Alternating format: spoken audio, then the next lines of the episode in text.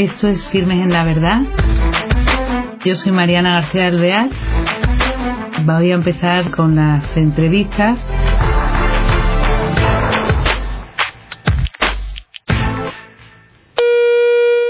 Hola, queridos oyentes de Firmes en la Verdad.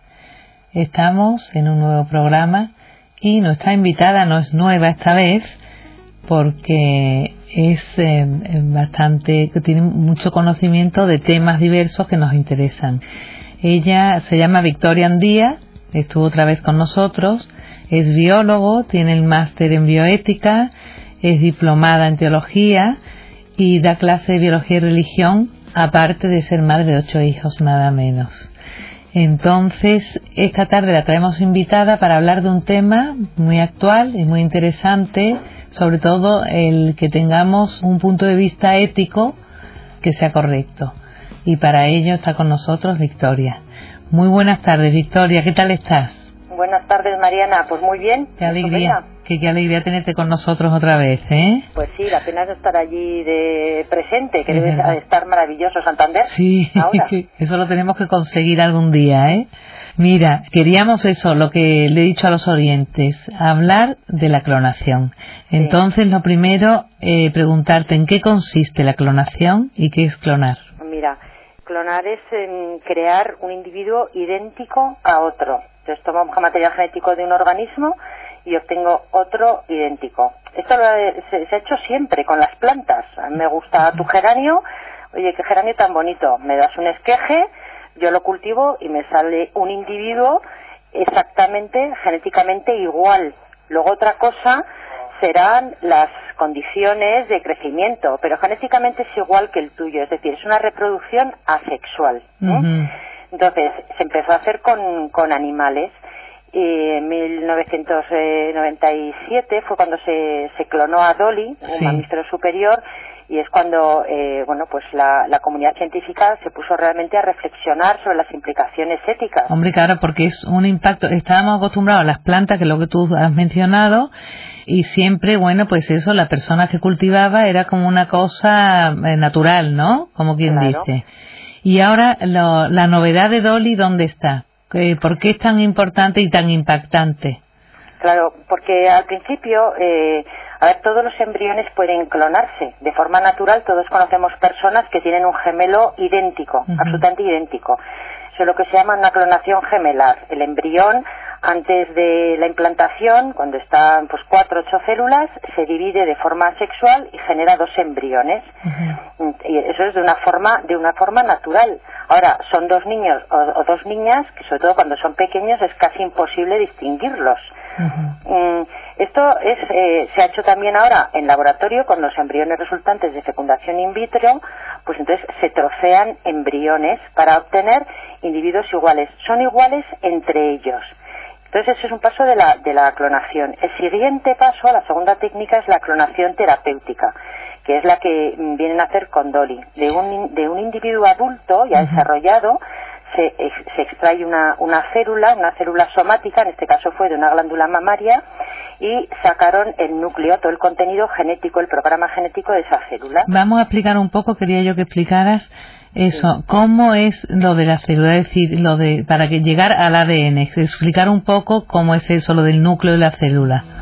O sea, todas las células tienen un programa genético, que son el ADN que está contenido en sus cromosomas. Cada especie está definido por un número de cromosomas y cada individuo por lo que los genes, lo que le indican esos cromosomas. Cada uno de nosotros tiene una serie de, caracteres genéticos condicionado por su genoma. ¿Cuándo obtenemos ese genoma? En el momento de la fecundación. Y todas las células de tu organismo tienen ese genoma que te hacen único, distinto, y, biológicamente eres lo que eres. Igualmente en biología se habla del genotipo, que es lo que marcan tus genes, pero luego el fenotipo. Es decir, yo puedo tener un genotipo estupendo, pero si fumo, no hago deporte, como grasas, pues indudablemente voy no voy a desplegar esas características. ¿eh? Es decir, a pesar de tener el mismo genotipo, el, ambiente, las circunstancias, pues pueden influir y de hecho influyen también. Entonces, pero todas las células eh, ya están diferenciadas.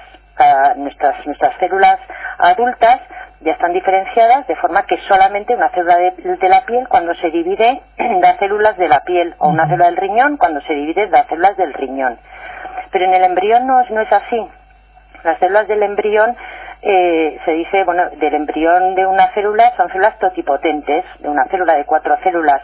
Si yo cojo una célula en un embrión de cuatro células y la, y la, la extraigo del embrión, troceo al, al embrión, me, resulta un embrión completo. Son capaces de darme un embrión mm, completo. Pues eso dice que son células totipotentes, pueden hacer todo. Esa capacidad de división y de generar un individuo completo se va perdiendo conforme el desarrollo celular, conforme el desarrollo embrionario. ya en el estado de blástula, esas células dejan de ser totipotentes y pasan a ser pluripotentes.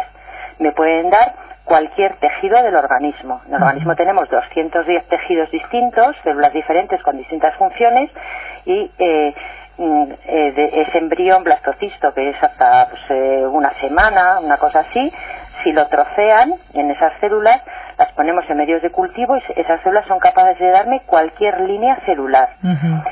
Conforme va creciendo el embrión, las células se convierten en multipotentes. Me dan muchos tipos celulares, pero no todos. Y luego ya nuestras células diferenciadas de un individuo adulto, prácticamente todas son unipotentes. Una célula solamente es capaz de dar eh, esa célula, una célula igual que ella. Entonces, en la clonación, lo que se quiere es coger una célula adulta y mm, hacerle ir como un, un regresar al estado embrionario que una célula adulta sea capaz de darme todas las líneas celulares. Entonces, cogemos una célula adulta que en, este caso la, eh, pues la madre de Dolly, eh, la célula proviene de una glándula mamaria, es decir, esa célula está programada para funcionar pues como glándula mamaria. Cogemos esa célula, pero tiene la información para todos los caracteres de esa, en este caso, de, esa oveja. En su núcleo. cogemos un óvulo. al óvulo le quitamos el núcleo y entonces el, el núcleo de la célula somática lo introducimos en ese óvulo sin núcleo y eso se ha convertido en un embrión. Ha regresado esa, ese, ese núcleo de una célula somática, le hemos hecho como viajar en el tiempo al revés. Y ahora, pues nada, dejarlo crecer y sale Dolly. Entonces, ese fue, eh, pues claro, mm, eh, pues en, Dolly lo espectacular fue primero que era un mamífero, porque en animales más inferiores es más sencillo, pero en mamíferos pues es más, era más complejo. Y además una célula somática adulta. De ahí, claro, inmediatamente las implicaciones éticas, bueno, ¿la clonación es, es ética en animales? Pues sí, la clonación. Eso, ¿qué aplicación? Eso, sí, vamos a hablar de la clonación animal y el, eh, la ética. Eh, ¿Qué aplicaciones tiene y qué implicaciones éticas? Claro, la clonación animal, igual que la clonación, va, siempre con un código bioético. La experimentación animal siempre tienes que guardar una, una bioética. No puedo hacer con los animales lo que yo quiera pero indudablemente todas estas terapias mm, genéticas para mejorar eh, la calidad de los animales, igual que de las plantas, son los que lo que se llaman transgénicos en, bien del hombre y cuando mientras no dificulte el desarrollo ni se haga daño a los animales, pues es ético. Eso es lo que ha hecho el hombre con la agricultura y la ganadería, mm, pues desde que somos sedentarios y nos dedicamos a la agricultura y la ganadería, que es eh, domesticar pues en este caso me voy a remitir a, los animales, domesticar a los animales para nuestro uso propio. La naturaleza jamás habría generado ni una vaca, ni un cerdo, ni una gallina. Son animales eh, que no son capaces de vivir en la naturaleza, porque han perdido las características eh, que tenían al principio, no se pueden defender. A su vez, que contienen 15 o 20 litros de leche, ¿dónde van a correr detrás de un depredador? o una gallina no tiene nada que hacer. Entonces el hombre ha ido seleccionando las características que a él le resultan ventajosas a lo largo de siglos para crear estos animales domésticos. Bueno, pues ahora eh, esto se puede hacer con terapias génicas. Cojo el embrión de cualquiera de estos animales y le introduzco una serie de genes que no le pertenecen como especie, pero resultan buenos. Por ejemplo, puedo coger un embrión de vaca, de ternera, y meterle el gen para la leche materna, humana. Sí. Tendré una vaca que cuando la ordeñe me da leche materna o, mm, por ejemplo, eh, los tomates o los plátanos. Uno de los problemas que hay en la agricultura es que maduran muy rápido. Eso es una característica genética suya. Todas tenemos los tomates que a los cuatro días no hay quien los, los coma. Eh, y, más con estas temperaturas. pues les introduzco un gen que evite esa maduración temprana, de forma que me puedan aguantar fuera de la planta más tiempo. O mm, en Asia, en Asia la alimentación está basada sobre todo en, eh, pues en el trigo, pero carecen, tienen mucha carencia de vitamina A. Introduzco en el trigo un gen que le eh, contenga la vitamina A, es un trigo como dorado, de forma que la gente a la vez que se alimenta de trigo tiene un suplemento de vitamina A o mm, en plantas, pues para no utilizar plaguicidas o pesticidas, pues introduzco genes que les hagan más resistentes a las plagas o a la carencia de agua. Plantas que necesitan mucha agua y con la carestía de agua que hay ahora en el, en el planeta en muchos lugares, pues les pongo genes de otras plantas que son capaces de vivir sin agua. Es decir, hay muchas muchas cosas que se pueden hacer. Todo lo que has enumerado, esto es como positivo. ¿eh? Claro, todo, todo esto es, es, a, mi modo de ver, por supuesto que es positivo. Desde el punto de vista ético, ¿qué implicación tiene la clonación mm, a un animal? ¿La de las plantas, por ejemplo, negativo? ¿Puede haber algo? claro, siempre se trata de una manipulación genética y siempre eh, incluso la, Iglesia anima a los investigadores todo lo que sea en beneficio del hombre. ¿Qué pasa? Que la, estamos metiéndonos ya en lo que se llama ingeniería genética, ¿no? Que está muy, muy ligada a la clonación, que hay que tener también mucho cuidado.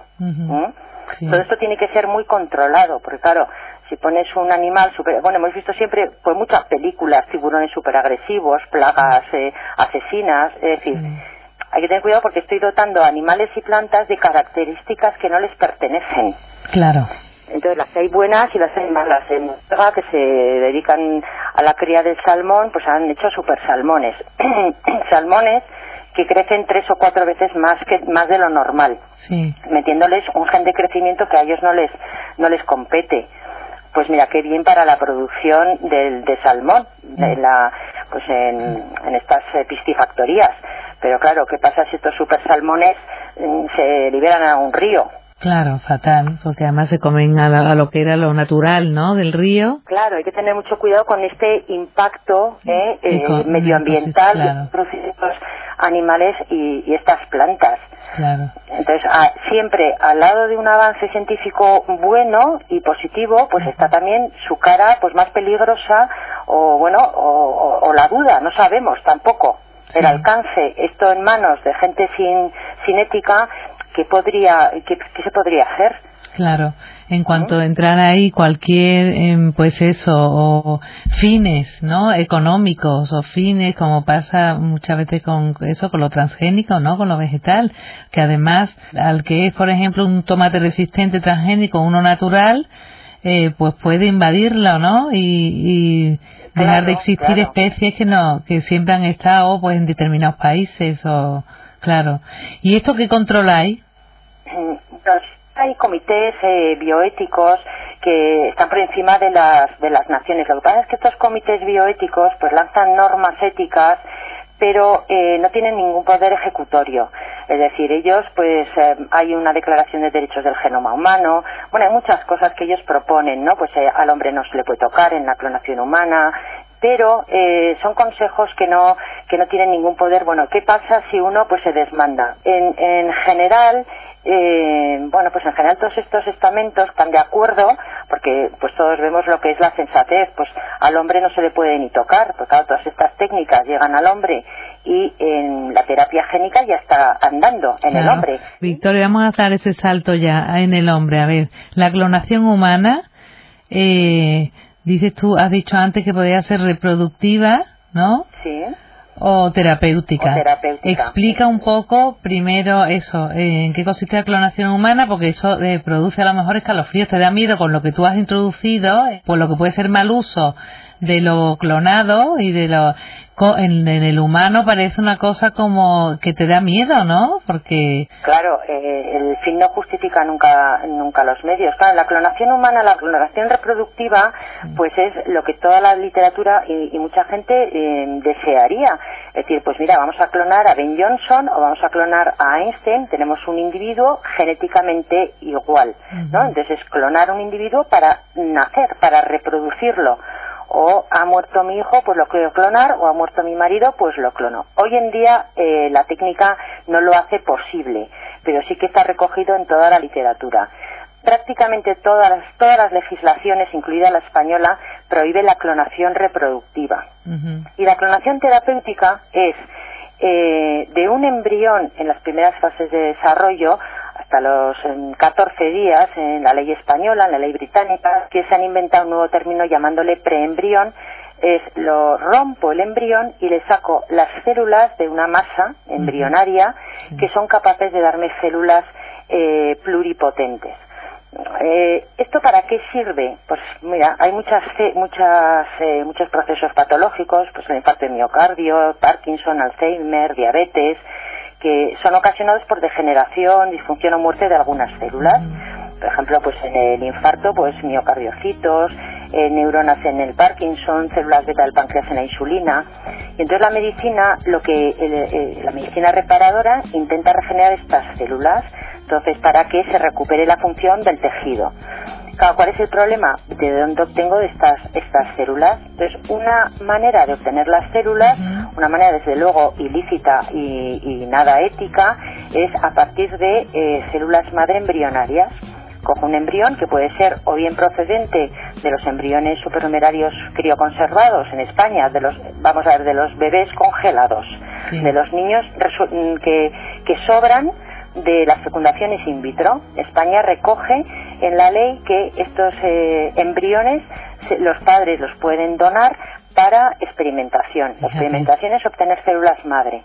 Entonces cogen esta masa celular, cogen las células y dirigen su desarrollo a el tipo celular que a mí me interese, pues neuronas en un Parkinson o células del páncreas en una en una diabetes. Perdona, destruyen ese embrión, es que es que te produce escalofríos, ¿no? Las manipulaciones que llevamos llevamos a hacer, ¿no? Claro. Posibles seres humanos, como están in vitro, lo han utilizado para fecundación y no lo han usado, se congelan y ahí lo están usando con fines terapéuticos que muchas veces eh, nos descargamos la conciencia y como el fin, aunque el fin no justifica los medios, la gente un poco lo ve bien, ¿no? Ay, bueno, sé que lo necesita, pero es eh, escalofriante lo que estás contando. Ah, bueno, primero, eh, estas células todavía no han curado ninguna de estas enfermedades, imagínate, saldrían todos los, en, todos los telediarios.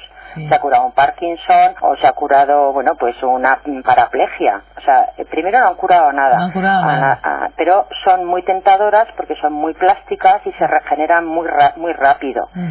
Pero desde luego hay que destruir a los embriones. En España no se pueden generar embriones directamente para utilizarlos para la clonación, sino que son los sobrantes. Fíjate qué horror, embriones sobrantes, es horrible.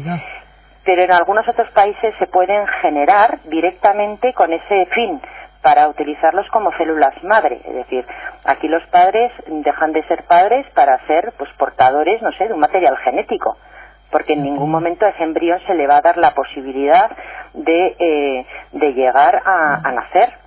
Esto es lo, que se llama la clonación terapéutica, que en España, insisto, está admitida. Mm, ¿Qué se prefiere, la clonación terapéutica o la clonación reproductiva? Bueno, pues puestos a, preferir la, reproductiva siempre. O sea, la clonación terapéutica es que directamente es terrible, por lo menos en la, en la reproductiva lo dejó crecer, lo dejó desarrollarse para nacer. Sí. ¿Mm? Bueno, de todas maneras suena, como dicen ahora, muy fuerte, ¿eh?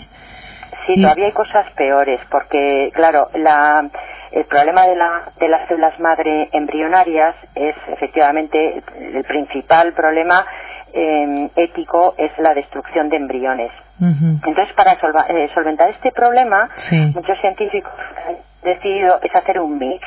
Un mix quiere decir, cojo un núcleo de una célula humana y la meto en un ovocito o bien de rata o bien de ternera o bien de mono. Sí. ¿Mm?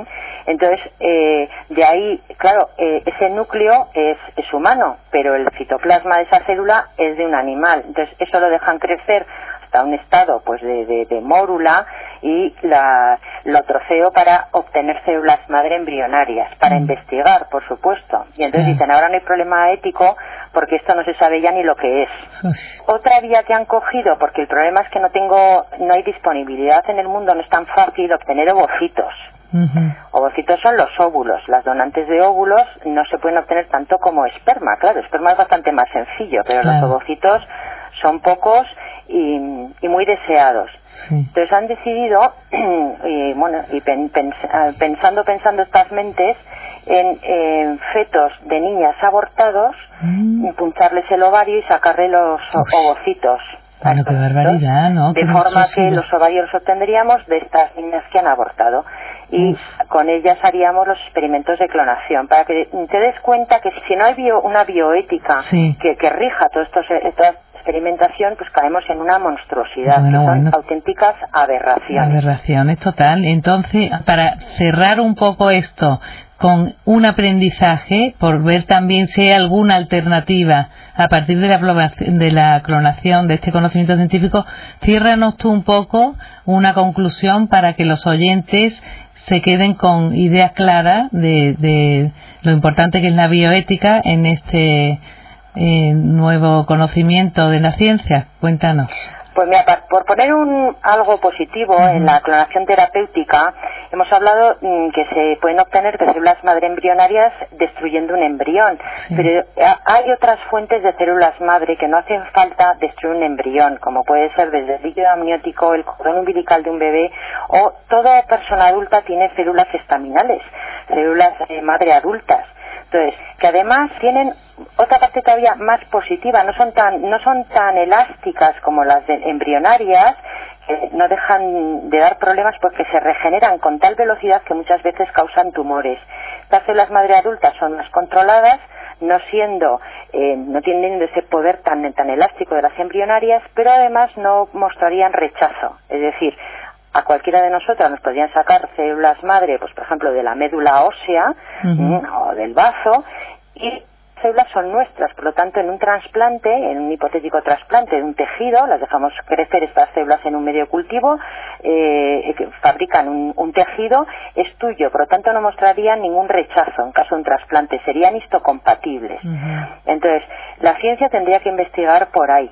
¿Mm? Hay muchos, eh, muchos médicos, muchos biólogos que apuestan claramente por las células madre adultas, ¿eh? que dan mejores resultados que las células madre embrionarias. Lo que pasa es que las células madre embrionarias, como siempre hay un negocio detrás, se creó se crearon muchísimas expectativas y entonces se invirtió mucho dinero, pero está decepcionando mucho. Fíjate que con las células madre embrionarias no hemos oído grandes logros ni avances en, medicina regeneradora. Y las células madre adultas tal vez vayan más, más lentas, pero sí han dado mejores resultados. Con lo cual, bueno, pues es una vía, es una opción eh, que, bueno, no tiene ninguna implicación ética. Claro, o sea que, que, es un avance científico que se puede utilizar bien y eh, eso, si no, la pena es que siempre hay, como tú dices, en, el desarrollo de la técnica de las células madre embrionarias el interés económico, como ha habido una inversión, a este que sacarle productividad y nos da igual lo que pase, pero aquí seguimos, ¿no? Cuando lo que tú has dicho al final, lo del fin terapéutico, pero con la célula adulta, es muchísimo, claro, es una opción válida, ¿no? Sería. Claro. Muy bien. Esta no tiene ningún ningún problema ningún problema ético. ningún problema ético tienen. Muy bien. Pues, eh, hombre, yo creo que es muy importante toda esta visión que nos ha dado de la clonación y que nos clarifica mucho la idea para cuando oigamos en las noticias, oigamos en los medios, cualquier medio, o leer, tener eh, ya alguna idea sobre este tema y sobre qué es lo que está, es correcto o ético y lo que no, no lo es. Así que, uy, qué bien, Victoria. ¿Y algo más? ¿Alguna aportación más? Pues, pues nada, que, primero que no nos tienen que dar miedo estas técnicas, o sea, por ser cristianos o por tener una bioética no estamos cerrado, cerrados a todo, estamos abiertos. Lo que pasa es que siempre respetamos al, al más débil. Es decir, nos estamos metiendo en, en un mundo que parece eh, el darwinismo, ¿no? La, eh, solo sobrevive el más fuerte y solo tiene, parece que la vida eh, tiene menos valor la del, la del embrión que la del feto, que la del niño recién nacido, que la del, y la del adulto. Entonces tenemos que tener mucho cuidado porque una vez que abrimos la, la puerta a, a, que hay vidas que merecen la pena vivir, que esa ya se abrió con el, con el aborto, pues entonces mm, todo esto es eh, más de lo mismo, es más de lo mismo. Si somos capaces de abortar a un, a un niño, a un feto, pues porque tiene una malformación o porque no me viene bien o porque tengo problemas psicológicos, pues todo esto, estas técnicas vienen de la mano. Y tenemos que tener mucho cuidado porque no son temas fáciles, es verdad, la clonación, la fecundación in vitro, y además tampoco en los medios de comunicación tampoco pretenden aclarar sino manipular. Con lo cual tenemos que ir que hay muchos documentos desde la iglesia de muchos estamentos la verdad que muy fiables para ir leyendo ir aprendiendo y no dejarnos manipular ¿no? muchísimas gracias por todas tus aportaciones de hoy porque nos han ayudado mucho a clarificar y tener noción de este tema. Queridos oyentes, yo creo que ya he resumido muy bien esto, no hay que tener miedo, son avances que son buenos, pueden ser positivos, si se trata bien, pero eh, también, como siempre, tenemos que investigar, ir a las fuentes para saber de lo que se habla y formarnos también una opinión con un criterio eh, que esté de acuerdo con lo que nosotros, en lo que nosotros creemos, ¿no? Y nada más, hasta el próximo día. Gracias.